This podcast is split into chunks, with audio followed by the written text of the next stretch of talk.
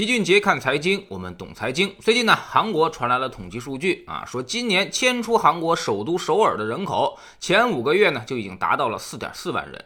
如果这个趋势保持的话，那么今年流出首尔的人口数量将超过十万人，人口净流出正在逐渐的加剧。首尔最近几年呢，其实一直都是人口流出的状况。二零一八年人口就流出了十一万人，而韩国政府紧急开始控制房价。二零一九年和二零二零年稍微的好了一点，但是也分别流出了五万人和六点四万人。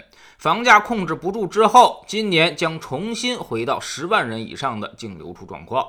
目前韩国首尔的总人口数量已经不到一千万人了。其实呢，韩国也就是十万平方公里，相当于我们的江苏和浙江的面积。人口五千多万，整个的 GDP 也不如我们广东一省，但是人均 GDP 韩国达到了三万美元，这个水平呢要比我们高出许多。我们只有单拿出深圳，才能够跟韩国的人均 GDP 相匹敌。所以韩国人其实还是比较富裕的。首尔呢是一个资源绝对集中的地市，相当于咱们这里的北京加上海的地位。韩国几大财阀也全都在这里，集中了全国百分之二十的人口，所以它在韩国的地位可谓是一枝独秀般的存在，甚至首。首尔和韩国其他地方完全是两个不同的世界。比如排在首尔之后的釜山和仁川这些城市，人口呢只有三百万左右，富裕程度也只有相当于首都的三分之一，那么落差还是极大的。现在选择离开首尔是十分需要勇气的，不亚于我们从大城市直接回到了三线城市去生活。数据显示，离开首尔的韩国人其实并没有走多远，而是到了京畿道去生活，相当于我们的环京和环沪地区。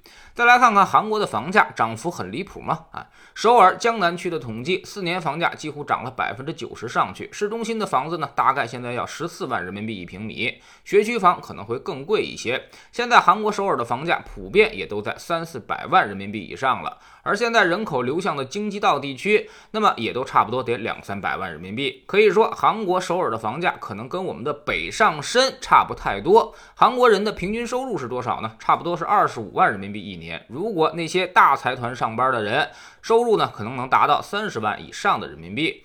但是韩国的物价是很贵的，生活成本相对于较高。比如蔬菜水果，那基本上都是按照一片叶子或者是一个水果来卖的，六到八块钱人民币一个苹果。街头小吃呢也都在二十块钱一串以上。地铁就更贵了，六块钱做一个区间，相当于我们这里的三倍以上。所以他们其实能存下的钱相对较少。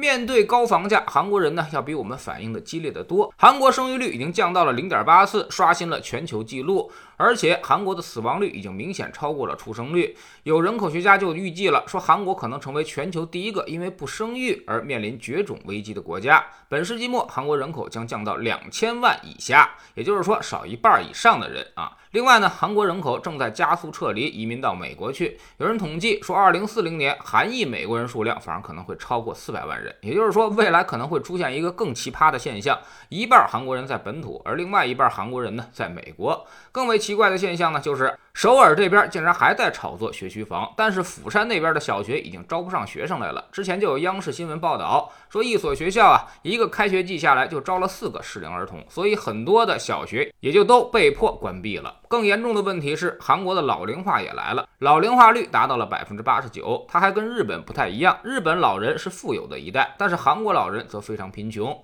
是所有发达国家里老年人贫困率最高的国家。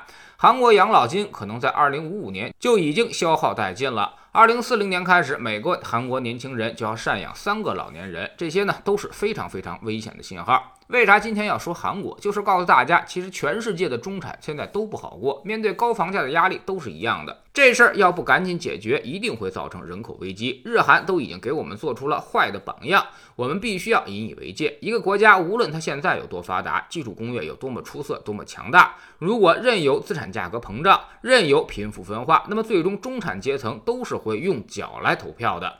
当大家都开始内卷躺平之后，也就不再对生活抱有希望，直接的反应就是生育率会直线下降，甚至是越来越低，最后连人都没有了，也就谈不上任何的竞争力了。从这个意义上来说，文在寅现在压力山大。但刚才咱们也说了，他的工作并没有做好，这一轮房价暴涨刚好是从他的任期开始的，所以他也难辞其咎。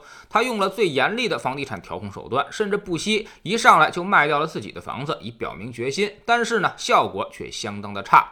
之所以这样，就是因为它的政策方向并不统一，一方面要压房价，另外一方面一直在进行货币宽松，降低利率。所以这个教训我们一定要吸取。从这个角度来说，刚刚发生的那次降准并不是一个好现象，我们要格外留神。越是在货币宽松的时候，楼市的调控就越要收紧才行。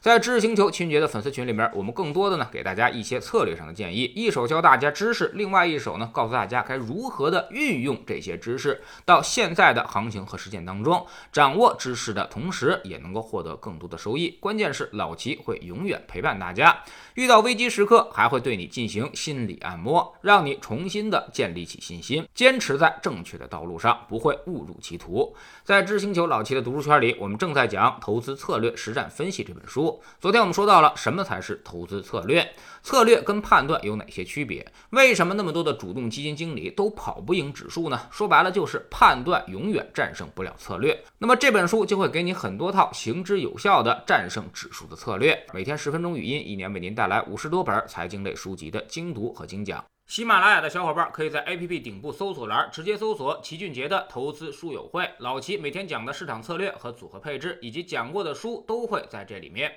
读万卷书，行万里路，让自己获得提升的同时，也可以产生源源不断的投资收益。欢迎过来体验一下，给自己一个改变人生的机会。